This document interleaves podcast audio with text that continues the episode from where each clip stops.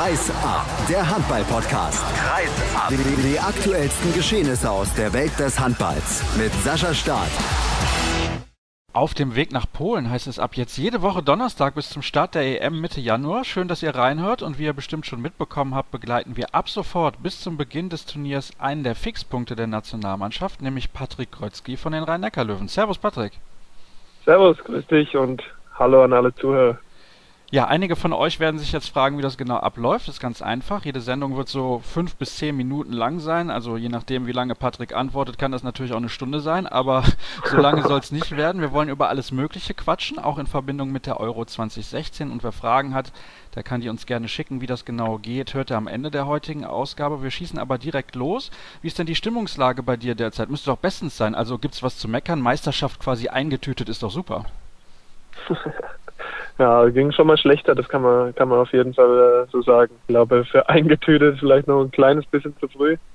Die Meisterschale liegt leider noch nicht unter dem Weihnachtsbaum, auch wenn es äh, schön wäre. Aber klar, wir haben uns bisher eine sehr gute Ausgangslage verschafft in der Liga und haben da ja bisher einfach eine Saison gespielt, ja, oder die Hälfte der Saison bisher erstmal, die ja wenig wenig Grund zum Meckern gibt und äh, so wollen wir das natürlich aber auch fortsetzen und haben dann kurz vor Weihnachten noch ein ganz wichtiges Spiel für uns in Kiel und wenn das erfolgreich bestritten werden sollte, dann wird es schon äh, sehr gut aussehen für das neue Jahr dann. Da werden wir dann am Heiligabend drüber sprechen, über dieses Spiel gegen Kiel. Aber wir wollen jetzt vor allem ein bisschen mal zurückschauen auf deine Karriere auch in der Nationalmannschaft. Kannst du dich noch an dein erstes Turnier mit der Jugend- bzw. Junioren-Nationalmannschaft erinnern? Wohin ging es damals und wie lief es sportlich? Ja, logisch. Also erste Turnier mit der Jugendnationalmannschaft war die Europameisterschaft damals in Estland, in Tallinn. Und ja, damals äh, lief es für uns als Mannschaft leider nicht ganz so gut. Ich glaube, wir wurden am Ende Neunter, haben so den Sprung in die Überkreuzspiele damals verpasst und äh, mussten dann eben um die weiteren Plätze spielen. Das war nicht ganz so top. Für mich persönlich lief es bei dem Turnier wirklich ganz gut. Es war vorher nie nicht so ganz klar, immer wo, wie wir stehen und wo jeder einzelne Spieler steht. Und ich habe damals jedes Spiel, glaube ich, fast durchgespielt und war der erfolgreichste Torschütze damals von unserer Mannschaft. Und das war so das einzig Positive für mich an, an diesem Turnier eigentlich. Wer war damals dein Zimmerpartner? Bei der Meisterschaft war ich mit einem Torhüter auf dem Zimmer, der allerdings, ja, ich habe den Namen ehrlich gesagt nicht mehr parat, ähm, weil er hat, glaube ich, nie höher als vierte Liga dann am Ende gespielt. Und äh, der war auch nur kurz vor der Meisterschaft dabei und dann während der Meisterschaft und danach auch gar nicht mehr. Er kam, ich glaube, aus dem Saarland. Ich kann mich an den Namen leider nicht mehr erinnern. Ja, also wer den Namen weiß, der gewinnt eine Dauerkarte der rhein löwen ja? Jetzt muss ich natürlich vorsichtig sein, weil die musst du dann sponsern. Welche Erinnerung hast du denn noch an dein erstes großes Turnier mit der Herrenmannschaft? Das war die WM 2011 in Schweden. Ja, das sind so verschiedene Erinnerungen. Also erstmal war es natürlich eine riesen, riesen Sache für mich, weil es mein erstes großes Turnier im Seniorenbereich war. Dann kam ja am Anfang gleich so ein bisschen die erste Enttäuschung, weil ich äh, so für die ersten Vorrundenspiele nicht, äh, nicht im Kader war, weil ja Heiner Brandt damals fast bei jedem Turnier eigentlich hatte das so gehandhabt, dass er einen Platz offen gelassen hat im Kader für den Fall, dass sich jemand verletzen sollte.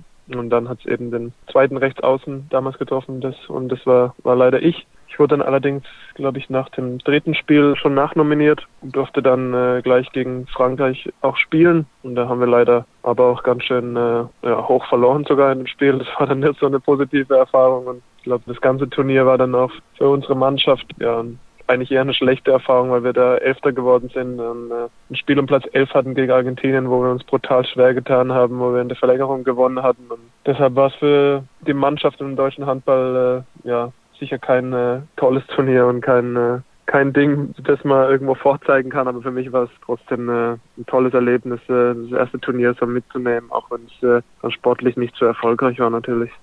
Ja, ich kann mich an dieses Spiel noch erinnern. Da habe ich nämlich in der Halle gesessen. Es war nicht sonderlich viel los. In Christianstadt war das, glaube ich, zweimal Verlängerung genau, gegen. Argentinien.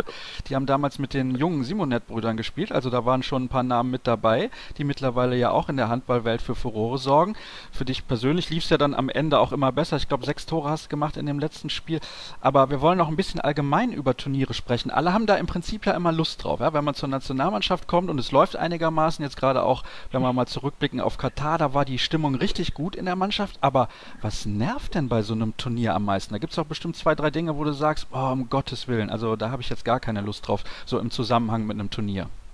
Ja, da gibt es auf jeden Fall so, so ein paar Dinge.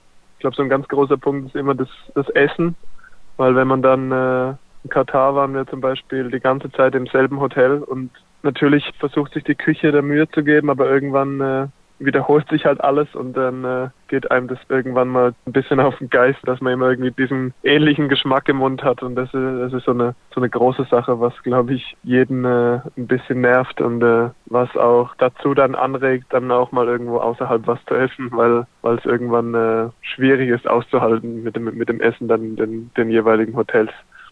Was gab's bei dir heute zum Mittagessen?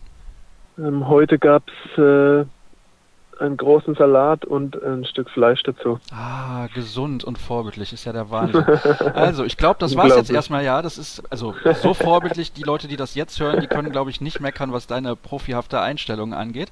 Wir machen an der Stelle Schluss und ich danke dir erstmal. Wir hören uns dann nächste Woche wieder und ja, ich habe es gesagt, gerne. ihr könnt Fragen schicken. Das geht über mehrere Wege. Das geht zum Beispiel über facebook.com slash kreisab oder kreisab.de bei Twitter. In der Handballecke gibt es auch einen eigenen Beitrag zu Kreisab und auf Patricks Facebook-Seite könnt ihr als Kommentar unter den Link zur aktuellen Sendung einfach eure Fragen schreiben. Die können dann den Weg auf meinen Zettel finden.